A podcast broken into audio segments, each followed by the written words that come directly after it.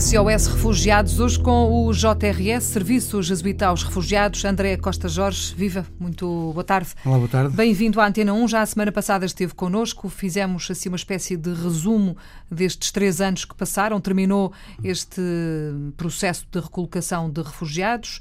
A Comissão Europeia, recordo, tinha estabelecido um objetivo, que era recolocar cerca de 160 mil refugiados. Em três anos foram recolocados menos de 20 mil. Ainda assim, Portugal cumpriu uh, aquilo que, a que se propôs, não é? Entretanto, há outro desafio pela frente e se calhar era importante nós uh, pensarmos aqui em conjunto e explicarmos a quem nos ouve uh, duas palavrinhas importantes. Por um lado, a recolocação, por outro lado, a reinstalação. Estamos a falar de refugiados, sim, mas estamos a falar de coisas diferentes. Embora tenham semelhanças, não são a mesma coisa e não querem dizer a mesma coisa. Que, aliás, dizem coisas bastante diferentes em termos de forma como uh, os países eh, que defendem eh, o direito, os direitos humanos eh, estão perante aqueles que, que estão em maiores dificuldades, como o caso dos refugiados. Importa dizer que a recolocação foi um mecanismo de emergência uhum. desenvolvido pelos, pela, pelos países da União Europeia para colocar, isto é, distribuir as pessoas que já estavam dentro da União Europeia, portanto, nomeadamente entrado, da Grécia, não é? Entrado uhum. para o lado de cá da fronteira e que era necessário que estas pessoas pudessem, por um lado, ver cada uma destas pessoas ver o seu processo uh, e os seus direitos salvaguardados, pudesse ser reconhecido ou não o seu estatuto específico de proteção humanitária, o estatuto de refugiado, uh, e, e, pudesse também uh, ser colocado e viver num país que pudesse ter a capacidade de acolher.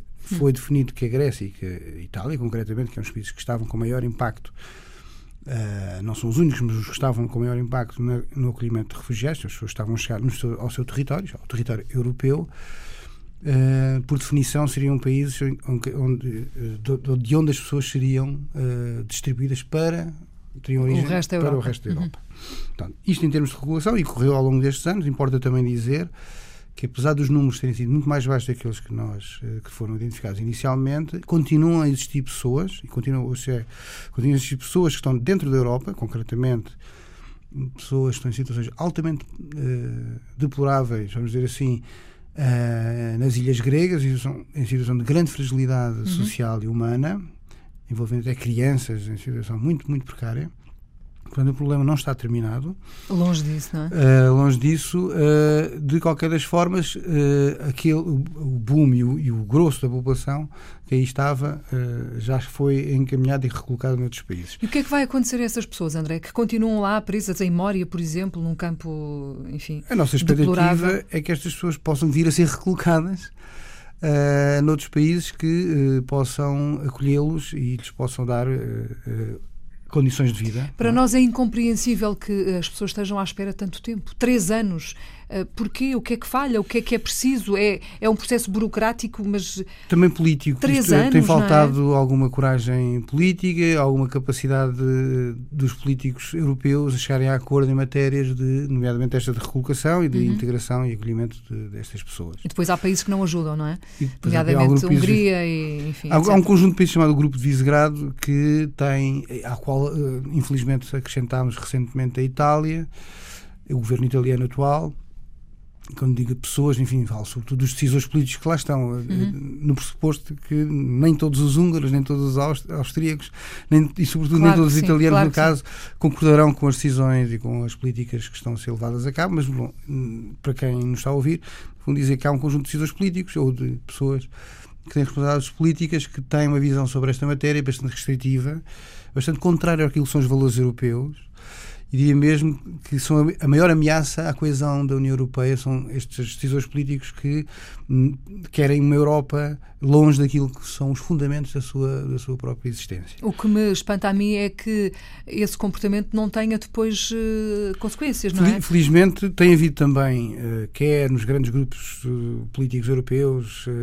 os democratas cristãos e também os sociais-democratas e socialistas europeus, vontade de sancionar, e faz todo sentido, porque se nós não cumprirmos matérias claro. como coesão económica e financeira, somos sancionados em matérias também de coesão social e de direitos humanos. Se não cumprirmos, claro, também sim. devemos. Eh, Exatamente. Logicamente, os países que não cumprirem estão em, na nossa enfim, opinião, como cidadão, diria eu, eh, não podemos aceitar eh, que haja países que funcionem de forma contrária àquilo que, que, são, que é o espírito da União Europeia. Portanto, mas, quando, quando, tudo corre bem, somos todos europeus, quando alguma coisa corre mal, nós afinal estamos à parte. Não pode ser. Justamente. Bom, mas Agora, voltemos então voltemos aqui à questão à da reinstalação. Falámos aqui da recolocação como mecanismo de, de, de redistribuição e, portanto, um mecanismo de emergência humanitária. A reinstalação é, eh, por definição, um mecanismo também eh, de, de defesa eh, e de resposta humanitária, mas já atua fora do espaço europeu. Isto é, procura uh, ser uma via legal e segura, que é aquilo que nós defendemos, para reduzir uh, a morte e, e, a violência nas fronteiras e também, de alguma forma, melhora aquilo que, e, e, mitiga aquilo que foi uh, os aspectos negativos da recolocação. Na recolocação, as, a vontade das pessoas, para onde as pessoas queriam ir e queriam viver, não era muito tida em conta. Na reinstalação, isso já acontece de uma forma mais significativa, isto é, há um conjunto de entrevistas, o contacto com as pessoas que estão em países como, por exemplo, a Turquia ou o Egito, no caso português, uhum. país onde Portugal tem uh, consulados e, e contactos diplomáticos.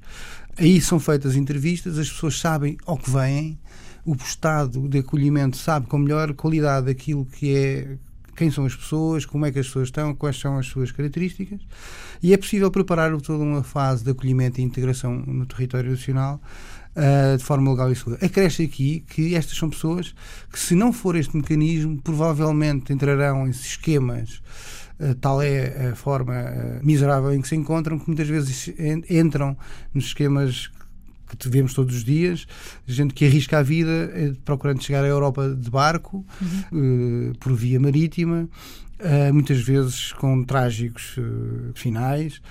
Países como Portugal e, com, e, que querem e que fazem a reinstalação de alguma forma salvaguardam a vida das pessoas uhum e uh, o processo depois de acolhimento e integração pode ser feito com muito mais qualidade. As pessoas serão colocadas aí, é semelhante à recolocação, uhum. são colocadas em vários países, uh, em vários pontos do país.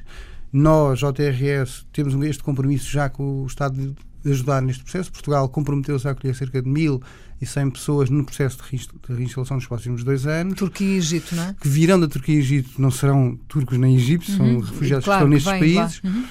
Da nossa parte, iremos fazer, eh, fazer eh, com que este processo corra bem, que temos um compromisso de. Já sabe quando é que vai começar? Eh, as pessoas, é neste momento, já, já é público, já, algumas missões do Serviço de Fronteiras, do Alto Comissariado para as Migrações, que foram feitas as primeiras entrevistas já no Egito. Uhum. Eu creio que a fase na Turquia ainda está um pouco demorada, por informação que tenho, mas de qualquer forma já foi iniciado o processo de pré-seleção uh, das pessoas e, portanto, é provável que nos próximos meses as pessoas uh, comecem a chegar a Portugal.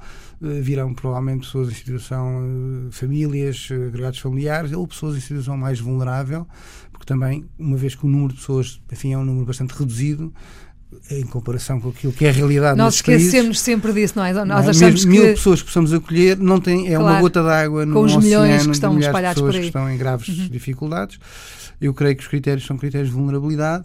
Isto é, procuremos uh, uh, que cheguem as pessoas que têm maiores uh, dificuldades de vida e que aqui em Portugal nós possamos acolhê-los e que elas possam aqui seguir as suas vidas com, com normalidade e rapidamente se integrem. E também neste caso há algum prazo ou não?